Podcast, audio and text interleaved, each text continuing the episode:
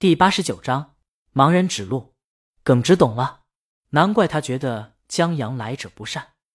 这要不是他们有长期合同在，这片子还真让他拿走了。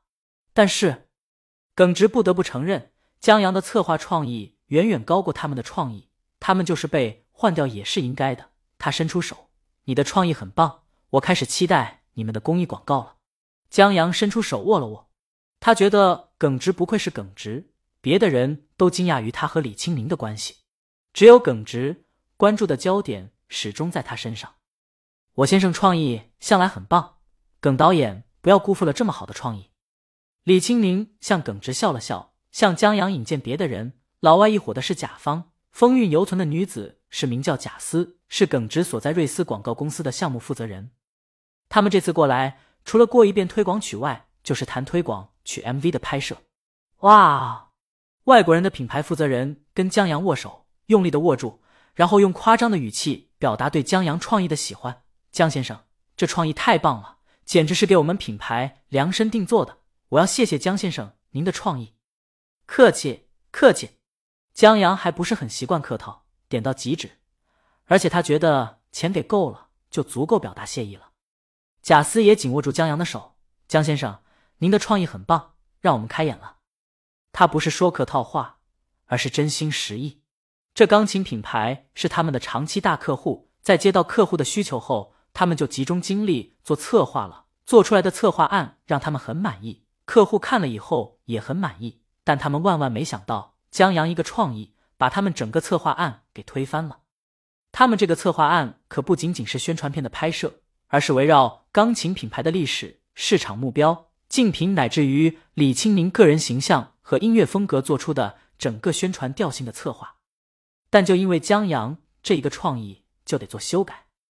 当然，贾斯他们的团队除了有加班的怨气外，对江阳的策划案是心服口服的。借助于钢琴、小女孩、一首音乐，完美的将他们制定的品牌调性涵盖在内，甚至还升华了，赋予客户品牌在这次宣传中对于音乐热爱、对于钢琴感情等更高价值观。对于这样的创意，他们很佩服。对于江阳这个人才，他心向往之。贾斯看一眼耿直，江先生跟我们的耿导演认识，不知道在哪儿高就。一个小广告公司。李青宁不动声色挽住江阳胳膊，把江阳的手抽出来。贾斯笑了笑，有机会再合作。他们又寒暄几句。耿直他们现在等于工具人，一切工作围绕江阳的创意和李青宁的音乐展开。贾斯提出让江阳在拍摄中多多指导后，就提出了告辞。陈姐送他们离开。李清明领江阳回到办公室，大早上的怎么就过来了？想你了。江阳张口就来。李清明翻了个白眼。他抽出一张湿巾让江阳擦下手，他手上有笔字。这时周浩打来了电话：“江爷，中午请你吃饭啊，这太阳打西边出来了。”江阳看了一下外面。天还在下雨，你这么抠，竟然会请吃饭？说吧，有什么阴谋？李清明走过来，抓起他的手，用湿巾擦了擦。电话那头的周浩直呼冤枉：“我能有什么阴谋？我待员工如春风一样温暖。”不去。江阳换个手拿手机，把换出来的手伸过去。他一听这话，就知道没好事儿。周浩说实话，陪客户，花样年华的客户。江阳纳闷，这不是周浩风格啊。这找上门的客户陪他吃饭还差不多，初步合作意向已经达成了。他们公司打算拍一部宣传短片，主要投放场景为直营店、加盟店和网络，主要目的是提升品牌文化属性。周浩想请人吃顿饭，江阳作陪，一起听听客户需求。江阳信他的邪，以周浩的抠门，办公桌上能谈的绝不会在饭桌上谈。得得得，我实话实说。花样流年品牌管理人苏梅，长的短发婴儿肥，太戳他心了。周浩在手机那头委婉而尴尬的笑，所以那个哈哈，你懂得。我名义上约他出吃饭谈工作的，多个人也像那么回事。正好你是过来人，能给咱指点一下，起个话头什么的，要不然咱不知道怎么聊天。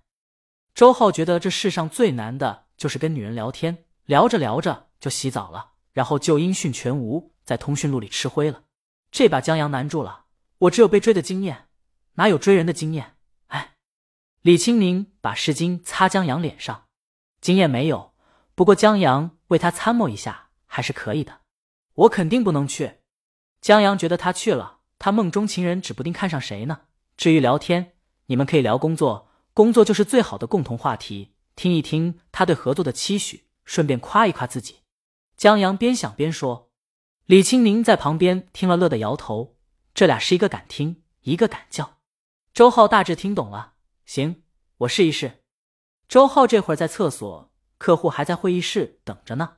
他麻利的挂了电话。李青宁把头发扎成马尾，问江阳中午想吃什么。面。江阳想吃臊子面了。好。李青宁让江阳在这等着，他让助手待会儿去买。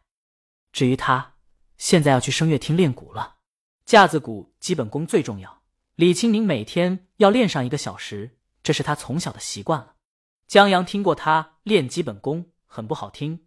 左右手的鼓棒控制一条重复二十遍，右左右左右左右右右右左左左左。江阳听得都崩溃，这让他很佩服宁姐，太酷了。不过。宁姐兴致或者灵感来了，一段架子鼓 solo 听起来倒是很得劲。在李青宁离开后，江阳拿出一根棒棒糖叼嘴里，继续敲打键盘。周浩告诉他一个理论，说一个人大脑运转的时候特别消耗能量，这时候吃一颗糖能及时补充大脑消耗的能量，从而保证大脑运转正常，让人特别有灵感。江阳觉得特别对，他才不是因为什么叼一根棒棒糖，有许多人说他帅才这么做的。他写了半个小时，口渴出去找水喝，见陈姐待在声乐厅外面，推开一条门缝在听，顺便还让助手朱莉用手机拍下来。江阳好奇的凑过去，不等走近，就听到一串密集的鼓点，踩着节奏，就跟在提醒飞机将要起飞一样，让人心慢慢的往上提。然后，轰，在双踩调查后，节奏猛然起飞，江阳听着就跟喝了劣质白酒一样，直冲脑门。江阳目光自此没有别人，只有声乐厅敲鼓的李青宁，暴力而且帅气。在一段流畅的过鼓之后，让飞机平稳降落后，他把鼓槌顺手一丢，长出了一口气，接过旁边的矿水瓶，喝了一口水。本章完。